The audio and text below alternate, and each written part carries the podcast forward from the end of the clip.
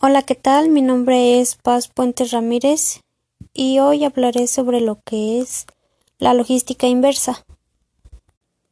La logística inversa es todo aquel conjunto de actividades encaminadas a recuperar si se trata de objetos o productos obsoletos o reciclar en su defecto cuando un producto ha llegado al final de su vida útil por ejemplo, en los envases, en los envases de PET, que son los que por lo regular se reciclan más.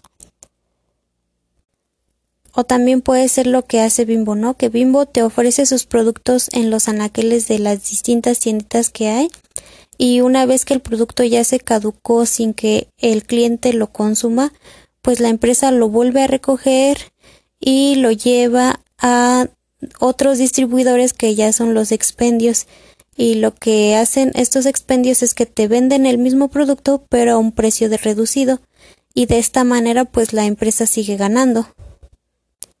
Por otra parte, la logística inversa podría decirse que se rige a través de tres R's, que es el reciclar, el reutilizar y el revalorizar.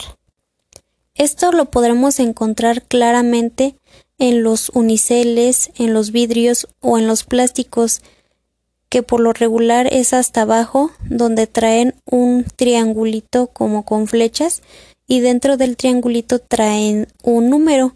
Entonces, dependiendo al número que traigan, pues es el número de veces que se ha reciclado, que se ha reutilizado y se ha revalorizado.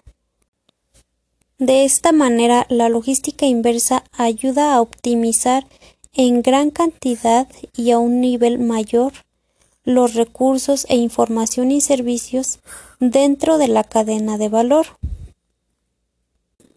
A este conjunto se le llama lo que sería la cadena de suministro circular porque como tal es un flujo inverso que nunca cierra su ciclo.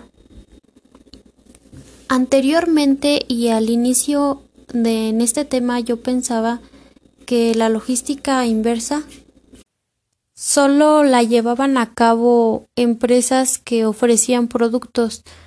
No tenía como que la idea de que instituciones bancarias también la podían implementar dentro de su planeación. Y bueno, en la clase anterior a mí me tocó investigar la institución bancaria de Banorte y me di cuenta que Banorte implementó una taxonomía en la cual clasificó a sus empleados, a la sociedad y al planeta. Entonces, dentro de la clasificación para sus empleados, ellos inducen a los mismos subordinados a participar en distintos cursos, podría decirse, para concientizarlos de manera medioambiental o que también ellos ofrecen como que apoyos para que los mismos empleados puedan tener una vivienda. Dentro de lo social, ellos hacen campañas de reforestación, también hacen fundaciones para el apoyo social y también se enfocan mucho en lo que son inversiones medioambientales. En este caso se enfocan más al apoyo en energías naturales o en proyectos de pymes.